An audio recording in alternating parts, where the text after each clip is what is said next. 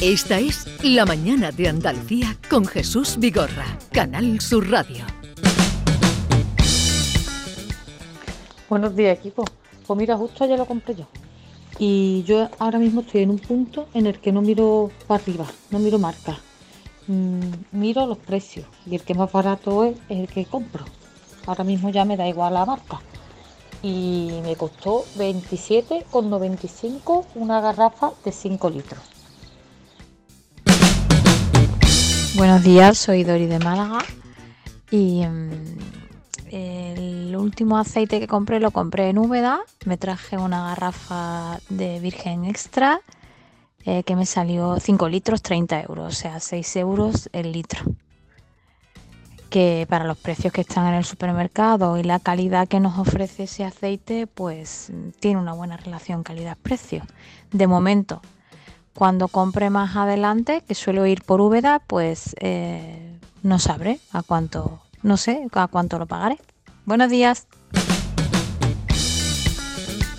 Hola, buenos días. Soy Marisierra, de Cabra. Mira, yo no compro en el supermercado el aceite, lo compro directamente en la cooperativa olivarera de mi pueblo. ¿eh? Garrafa de 5 litros me cuesta 29 y pico, o sea, no llega a los 30. Más o menos sale el litro a 6 euros. Vale. Eh, hemos escuchado algún muestreo, están llegando muchos mensajes, no dejen de hacerlo porque este tema nos viene muy bien para preguntarle al señor Parras a la hora de comprar el aceite de oliva, el aceite bueno para la salud, ¿qué debemos tener en cuenta? Bueno, eh, tenemos varios... Digo esto porque una señora ha dicho, yo solo voy al precio. Sí, y usted hacía con la cabeza como que no. No, eh, yo comprendo que hay el aceite está ahora a un precio. Yo no lo veo caro. Me parece que tiene una buena relación calidad-precio. Lo que pasa es que estamos acostumbrados en España a comprar muy barato, incluso a comprar algo etiquetado como virgen extra que en realidad no lo es, ¿no? Un italiano... Es decir, 6 euros el litro a mí me parece de aceite de oliva virgen extra es un buen precio. A mí me parece muy razonable eso. Basta ver lo que nos gastamos en agua mineral en casa para darnos cuenta. Estamos invirtiendo en salud. El virgen extra es, se, ha demostrado eh, se demuestra científicamente cada dos por tres que es el más saludable. Oiga, invirtamos en salud. Muchas veces los consumidores damos mucha vuelta comprando una gafa y las gafas no nos las comemos y sin embargo en los alimentos parece que, que a mí me parece eh, bien. Ahora, yo comprendo que obviamente pues la familia que tenga un salario y sobre todo la gente joven que tiene un salario bajo y demás pues evidentemente esto se lo piensa dos veces no pero que sigan apostando por el virgen extra y, que ese precio es, un, es perfectamente asumible. La demanda de aceite en, Andalucía y en España, ¿cómo está en este momento? ¿Crece? ¿Decrece? No, la, eh, eh, eh, contextualicemos porque a lo mejor esto nos da una mejor perspectiva. ¿no? En los últimos 30 años se ha duplicado en el mundo el consumo de aceite de oliva. Eso es fantástico, de consumir 1.500.000 toneladas a más de 3 millones de toneladas en el mundo. Pero ¿qué está pasando en los principales países productores, entre ellos España, que el consumo está descendiendo? Entre España, Italia y Grecia, en los últimos 10 años hemos dejado de consumir 500.000 toneladas.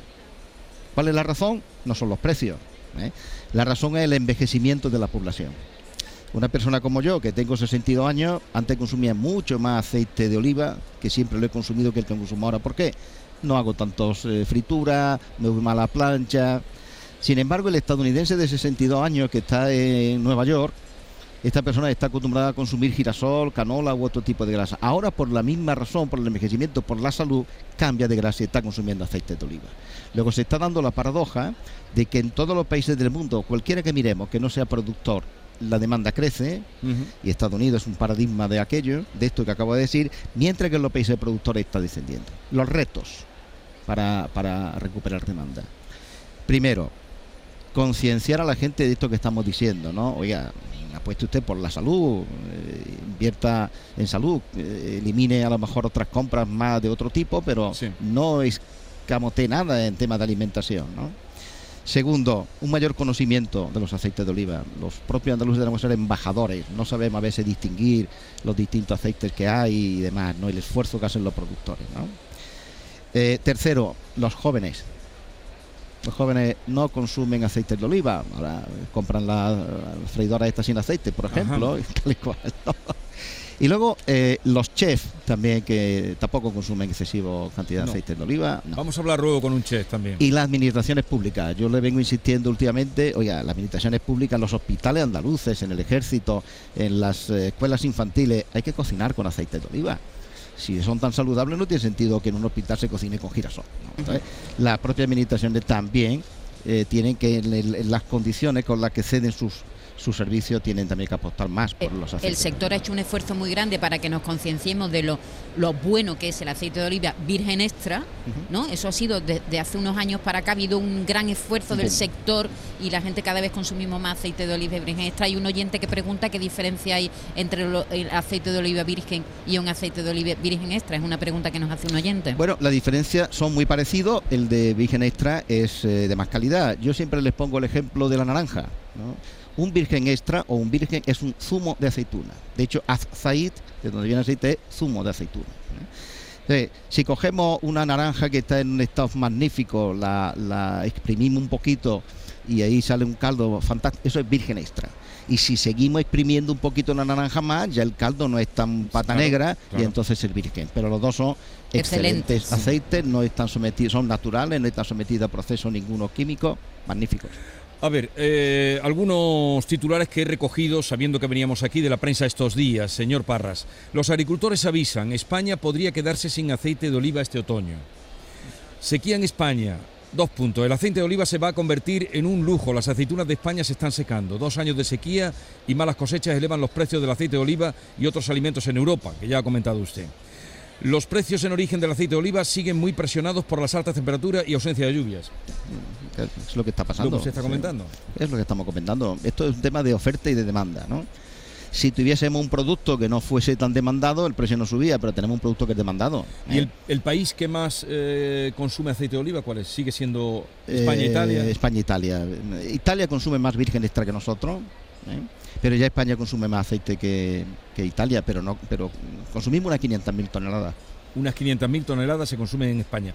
Y eh, los retos eh, o el reto más importante que tiene el sector, aparte de lo que usted nos comentaba de, eh, en torno a, concienciación de la importancia del aceite de oliva, el sector como tal. El, sector como tal. Bueno, yo creo que el, sector productor, uno de los retos que tiene es oír más a los consumidores, acercarse más a los consumidores para que sean ellos directamente los que puedan llevar los productos al mercado. ¿no? Y luego tenemos un reto muy importante con el envejecimiento de la población, la falta de relevo generacional y el pequeño tamaño de las explotaciones. Entonces, lo que tenemos que hacer ahí para ser un sector más rentable, más competitivo, es ponerse de acuerdo muchos olivareros, no estoy hablando ya de almazareros, sino olivareros, para compartir recursos y gestionar las tierras en común a través, por ejemplo, de una propuesta que hemos hecho desde la Universidad de Jaén, que, que las cooperativas creen secciones de gestión de fincas. Donde una persona que tiene 80 olivos pueda ponerlo a disposición, otro que tiene 70, otro 50, y de esa manera. Que dejemos de ser tan individualistas. Claro, ahorraríamos costes y no podríamos plantear nuevos retos. Bueno, pues esto sirve para Jaén, para Málaga, para Córdoba, para toda, porque el olivar está presente en toda Andalucía. Manuel Parra, eh, muchísimas gracias por estar con nosotros.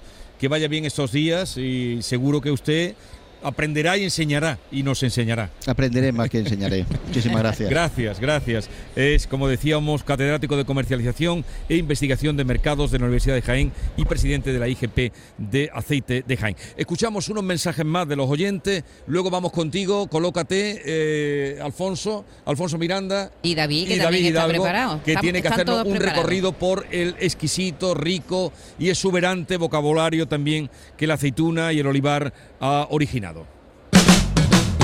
Hola Jesús y compañía. Pues en el supermercado por excelencia, 6,5 litros de virgen extra. Buenos días Jesús y compañía. un saludo a todos los oyentes. La verdad que deberíamos de acostumbrarnos un poquito todos los consumidores, en especial aquí en Andalucía, pues comprar el aceite en la medida de lo posible. Si podemos ir a las cooperativas de las que algunos somos socios o nos pillan cerca, pues los precios son bastante asequibles y sabemos la calidad que tiene. Luego lo segundo pues también serían las tiendas de proximidad, las tiendas de barrio, donde también la calidad del aceite vamos a ver que es un aceite de cercanía. Hombre, huir un poquito de las grandes superficies donde predomina el engaño. Si nos fijamos un poquito en la etiqueta, veremos grandes cartelitos donde pone aceite de oliva, pero falta los nombres del apellido, que sería aceite de oliva virgen extra. Y si nos detenemos un poquito en leer, que no leemos nunca, pues veríamos que ese aceite de oliva pues puede ser mezcla, puede ser de una calidad pues que no es la adecuada para el consumo que nosotros vamos a consumir la producción que tenemos aquí en Andalucía. Así que un apoyo a todos los agricultores, aceituneros y consumir aceite de cercanía, aceite de aquí. Venga, un saludo a todos. Ya están oyendo los precios, pero subirán por encima, por lo que hemos nosotros aprendido aquí, por lo que hemos eh, detectado, ¿verdad? Sí. Maite, van a subir, van a subir. Van a subir. Y lo van a Y notar. estamos pagando a 6 y, y- y pueden subir, sí.